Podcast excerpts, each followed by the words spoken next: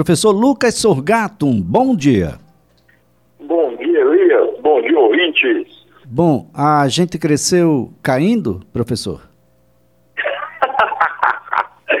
Na verdade, a gente cresceu, mas terminou em queda. De fato, foi isso, Elias. Veja bem, a economia brasileira, então, para o ano de 2022, apresentou um crescimento de 2,9%. Esse crescimento é um bom crescimento, Elias. Tá? É um crescimento que, se a gente for pela média histórica, é, ele seria aí um, um crescimento acima da média. Bom, mas qual é a grande questão que a gente tem que primeiro analisar?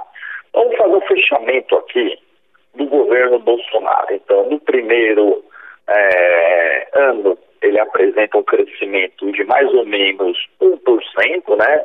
Vindo ali de algumas políticas do Temer, enfim.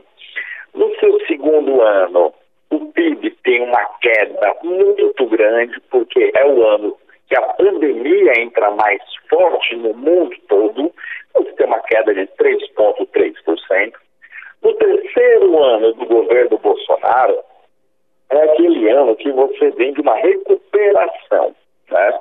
Você está ali, a economia saindo de uma crise, então a base proporcional dela está muito baixa, o crescimento econômico acelerado para o próximo ano é esperado. Então, no outro ano, acontece um boom de crescimento. E aí, no terceiro ano, tem um crescimento de 5 pontos percentuais.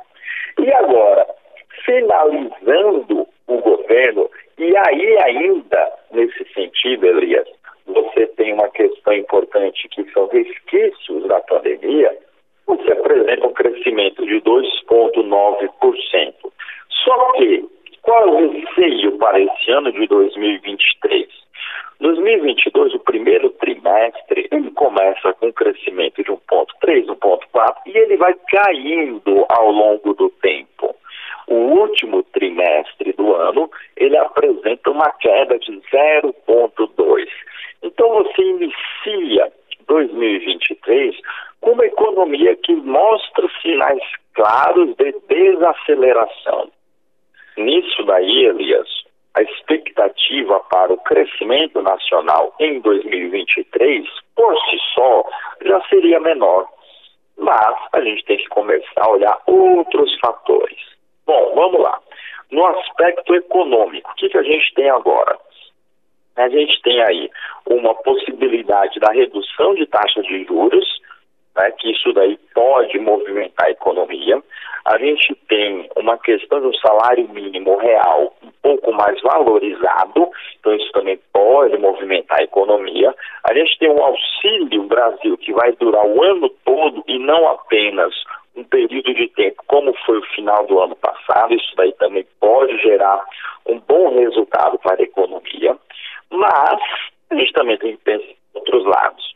Num dos dados que mostra a, o estudo do IBGE das contas nacionais, ele tem lá muito interessante. Investimentos. A gente teve em 2021 15% de investimentos no nosso PIB.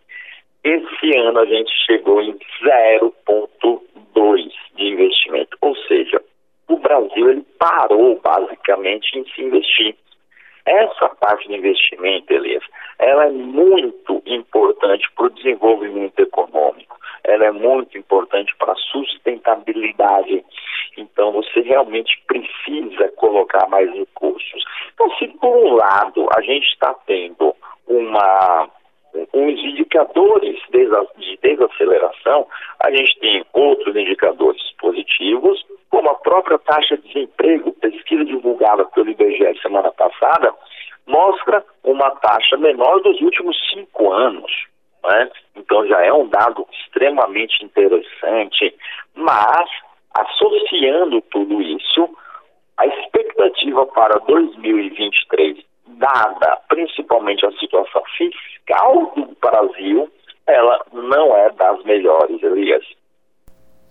Agora, professor Lucas Surgato, o ano de 2022 foi o ano que as coisas foram feitas, ah, mesmo no aspecto econômico e principalmente no aspecto econômico, com a regra do vale tudo. Vale tudo para ganhar a eleição.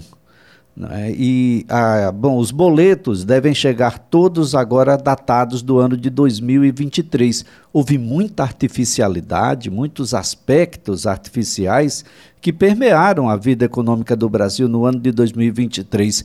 Isso não pode, de alguma forma, ter uma interferência no crescimento do ano passado e essa interferência deve ser reflexa no ano de 2023? Com toda certeza vai ter interferência, Elias. Veja bem, é, próprias questões e promessas políticas que foram feitas lá atrás geram uma interferência.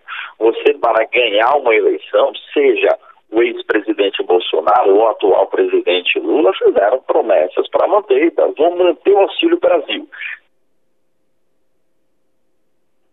É, nós temos aí uma situação, ó, professor Lucas Sorgato, então, você tem aí um dado muito complicado. Só dito, então, lá, é, iremos fazer a, um estudo de escalonamento do imposto de renda. Quem ali no momento dissesse que não iria fazer, perderia votos, perderia espaço. Então, você tem promessas feitas, que a conta agora está chegando para você pagar, olha, você prometeu isso, cadê? Vai cumprir ou não vai? Como você tem uma questão de apoios políticos feitos e que você tem que. Bem, pro, professor Lucas Sorgato, a, a nossa ligação, a nossa conexão não está muito boa, nós vamos refazer.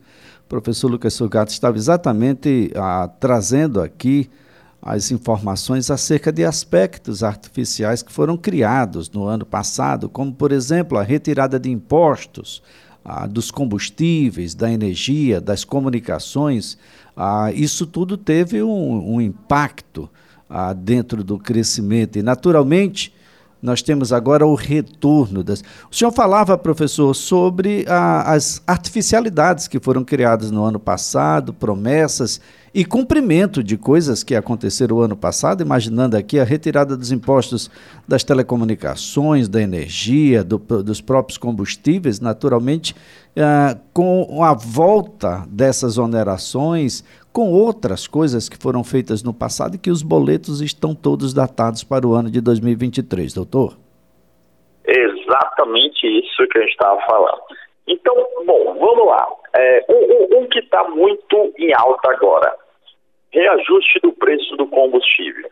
Então, lá atrás foi feita uma política para baixar o preço. Estados e municípios estão sofrendo com isso. Estados e municípios querem o dinheiro de volta para poder gastar dentro do seu território e a população quer o combustível mais baixo. Tá, mas e como que eu vou fazer agora? O governo, então, anunciou já o primeiro aumento. Né? Você tem agora o combustível, se você reparar nas bombas, ele cresceu um pouco de seu valor. Estava em 4,80 e poucos aqui em Alagoas, foi para 5,40, 5,30, 5,50, por aí vá. Né? Bom, isso daí é uma questão que a gente tem já que analisar, mas por uma promessa e por uma política feita lá atrás. O governo pegou e disse: vamos mexer no PPI. O governo agora vai ter que fazer isso.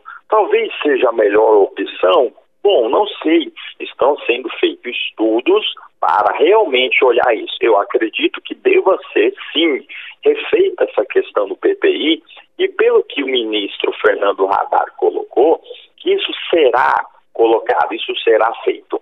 É, agora, se ele terá capital político para bancar uma reforma maior, uma reforma menor, não se sabe. E uma questão que está muito em alta agora, Elias, e pode ajudar no PIB do Brasil para os próximos anos, é de fato a questão da reforma tributária. Eu acredito que a gente ainda vai levar esse ano todo nessa discussão da reforma tributária, mas até o final desse terceiro mandato do governo Lula, acredito que saia alguma coisa muito interessante e possa de fato nos ajudar. Bom, ainda pensando nessa questão, Elias, pensando na economia, pensando no PIB, tem um dado aqui de 2022 que é muito interessante, que se chama resultado do nosso setor agropecuário. Elias, agropecuária aqui no PIB de 2022 foi o único setor, junto com indústria e comércio, que apresentou, indústria e serviços, que apresentou queda. Agropecuária, então, em 2022, caiu, Elias. Tá? E por que, que isso daí é importante? Porque o Brasil ele vem sendo alardeado por corrente A ou corrente B como o celeiro, como o agro é a salvação do Brasil, é o agro que movimenta. Se realmente fosse isso, você teria aí de fato um 2022 talvez melhor pelos resultados do IBGE. É claro que aqui eu estou falando de agropecuária, eu não estou falando de agronegócio, que é muito mais amplo do que essa parte da agropecuária, mas evidentemente que você tem um resultado que nos mostra o seguinte: olha, tu é importante, mas tu não, tu por si só, tu sozinho, tu não é essas coisas todas não. Então você tem toda uma dinâmica econômica que tem que ser pensada para o ano de 2023 e analisada e discutida. O que, que a gente vai fazer? Eu acredito que esses dados nos mostram e nos deixam um pouco tranquilos no primeiro momento de mostrar o seguinte: a economia ela se recuperou. Tudo bem, ela vai crescer mais ou menos, vai crescer menos. Mas eu tenho agora números, dados, estratégia para pensar em como fazer essa economia crescer mais. É isso daí que vai custar capital político dos nossos governantes para poder dar um melhor caminho, um melhor direcionamento para 2023, Elias. É, essa história de criar agro é top, agro é tudo, tudo conversa, né? Tudo mesmo é consumo das famílias, né, professor? Que foi o elemento fundamental com um percentual extremamente é, expressivo desse crescimento aqui se manifestou aí de 2,9 do ano de 2022 que aqui no estado de Alagoas, que é um estado pobre, pobre, pobre de marré, marré, com essa injeção de pelo menos mensalmente 336 milhões de reais, 4 bilhões de reais por ano, que vai praticamente todo para o consumo, e é no consumo que o país arrecada, o Estado arrecada, professor, a tendência é de que estados com um perfil como o nosso ah, tenha um investimento que vai, vem exatamente daquele que acha, ah, e quem acha, acha errado, que só se gasta com eles. É o contrário. Eles é que pagam essa conta, professor. Exatamente. A família, ela gastou mais em 2022. Se a gente olhar os dados do IBGE, o consumo das famílias teve um aumento de 4,4%. Né? Ou seja, a população consumiu mais. Lucas, como que isso foi feito? De duas formas. Uma, aumentando o endividamento das famílias, ou seja, as famílias pegaram recursos, as empresas pegaram recursos para seu o aumento dos auxílios que aconteceram em 2022. Então as famílias elas consumiram mais. Só que nessa equação, Elias, ela entra consumo das famílias que aumentou, ela entra gastos do governo que reduziram, nesses gastos do governo, é, para o pessoal entender, não é a transferência do recurso para as famílias gastarem, não. O nome já diz, é uma transferência, não é o governo que gasta. Gasto do governo aí, ele vai estar mais associado à manutenção realmente do seu funcionalismo público e o investimento, tá? Você tem outro dado nessa equação que é o investimento total. O investimento total, Elias, caiu de 16,5% para 0,9%. Além disso, nessa equação, você ainda coloca exportação e importação. Exportação, o Brasil até teve também um crescimento que é muito bom. Mas então, em linhas gerais, a gente tem um crescimento no consumo das famílias e na exportação, mas naquela parte pública de gastos do governo e a parte de investimentos, você tem uma retração muito grande. Essa retração aí, ela faz com que o nosso PIB não consiga se desenvolver em sua plenitude.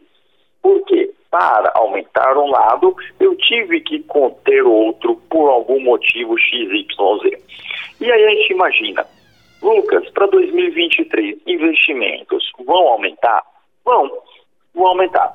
Mas a gente tem um espaço fiscal extremamente apertado por conta de déficit que se ficou da gestão passada para essa, por conta de promessas de campanhas feitas, então talvez esse investimento a ser realizado ele não seja necessário para que a economia se desenvolva ou tenha uma nova rota de crescimento para esses próximos quatro anos, Elias. Agora, professor, Essa é a complicação.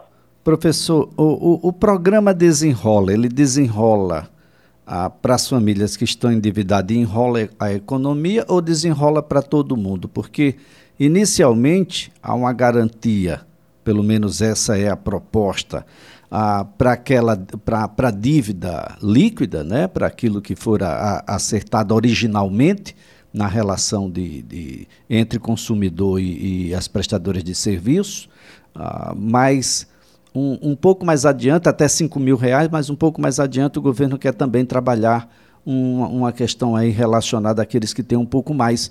Desendividando essas famílias, elas estão liberadas novamente para o consumo, professor? Com toda certeza. Qual é a grande questão que a gente tem aí? Você colocando essas famílias de volta para o jogo, não é só uma questão dela ter acesso novamente ao mercado financeiro, ao crédito, mas também a melhoria de estima, a melhoria de produtividade que você tem ao ter um bem-estar maior. Então, são fatores indiretos que podem ajudar na melhora econômica. Então, isso é muito interessante desse programa Desenrola. É uma alternativa, não tem um custo financeiro tão alto, mas ela tem um resultado econômico muito interessante. Então, é um tipo de proposta que ela vem somando de uma forma bem interessante e pode realmente trazer bons resultados e bons negócios para a economia.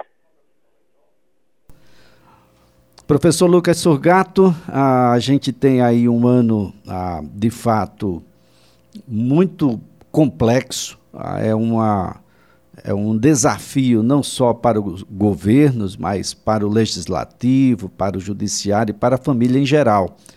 Nós tivemos aí uma série de estímulos fiscais que foram dados e a gente precisa trabalhar melhor estímulo, porque a gente estimula apenas uma parte da economia, e ontem eu falava isso aqui, da economia daquilo que está estabelecido.